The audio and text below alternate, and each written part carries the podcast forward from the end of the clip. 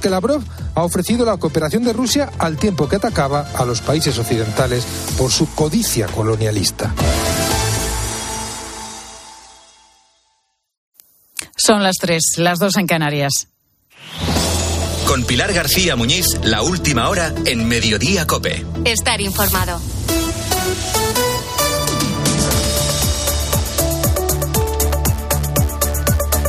Pues desde esta mañana ya sabes que no es obligatorio el uso de la mascarilla en el transporte público. A partir de hoy solo será necesaria cuando vayamos a, un hospital, en las farmacias y también en los centros de salud y en las residencias de mayores. Algunos por, por desconocimiento o por prudencia.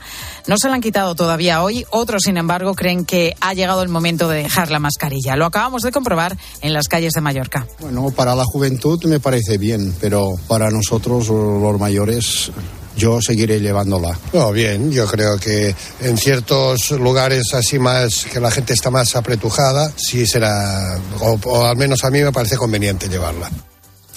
Pues la mascarilla que todavía nos recuerdan los expertos que, que, bueno, que nos la podemos quitar efectivamente en el transporte público, pero nos recuerdan que el coronavirus sigue ahí.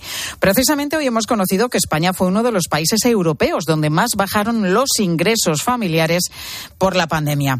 Algo que no se nota en las celebraciones de los cumpleaños de los más pequeños. A partir de las tres y media vamos a analizar estas fiestas infantiles que parecen más bien ahora ya una comunión o una boda y que en algunos casos llegan hasta llegan a costar hasta 800 euros. Lejos quedan las fiestas en casa o en el parque más cercano. Mar Escribano es la responsable de un parque de bolas en Madrid. Nosotros de lunes a jueves, sábado por la mañana y domingo por la mañana hacemos cumpleaños exclusivos con un mínimo de 20. Entonces, esos días no cogemos más de un cumpleaños. Luego cogemos otro cumpleaños a mediodía, sábados y los domingos. Y luego ya por la tarde, pues depende del número de niños, tres o cuatro cada, cada día. Y seguimos muy pendientes de los trabajos de rescate que se están llevando a cabo en Turquía y en Siria. La cifra de, de, fallecidos, la verdad que es terrible, una cifra que va aumentando cada poco tiempo. Ya son más de 12.500 las personas que han fallecido. En mediodía hemos podido hablar con Paula Balsera, es una joven voluntaria española que estaba muy cerca del epicentro del terremoto cuando se produjo. Nos ha contado que llegó a temer por su vida momentos de, miedo absoluto porque para ambas es, eh, era la primera vez que teníamos eh, sufríamos un terremoto y nos pusimos temimos por nuestra vida y por la de nuestros compañeros. El Centro de Investigaciones Sociológicas, el CIS, ignora en su última encuesta las consecuencias de la ley del solo sí es sí, que ha permitido la rebaja de condenas de al menos 400 agresores sexuales. La mayoría de los entrevistados reconoce que muchas mujeres no denuncian por miedo al agresor, Maribel Sánchez.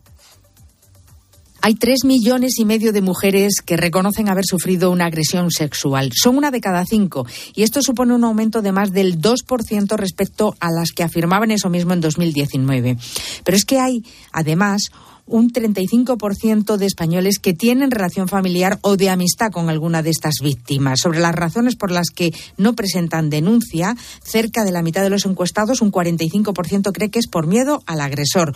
Una desprotección sobre la que no pregunta el CIS de Tezano, como tampoco lo hace sobre la rebaja de condena a los agresores sexuales como consecuencia de la ley del solo sí es sí, que ya había comenzado cuando se hizo el sondeo.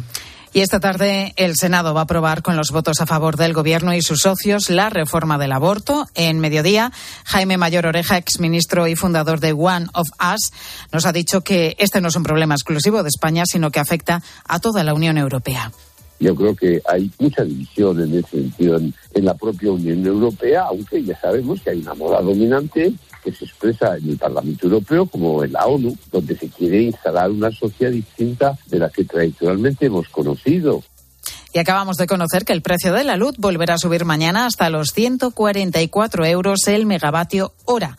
Será el segundo precio más alto en lo que llevamos de año.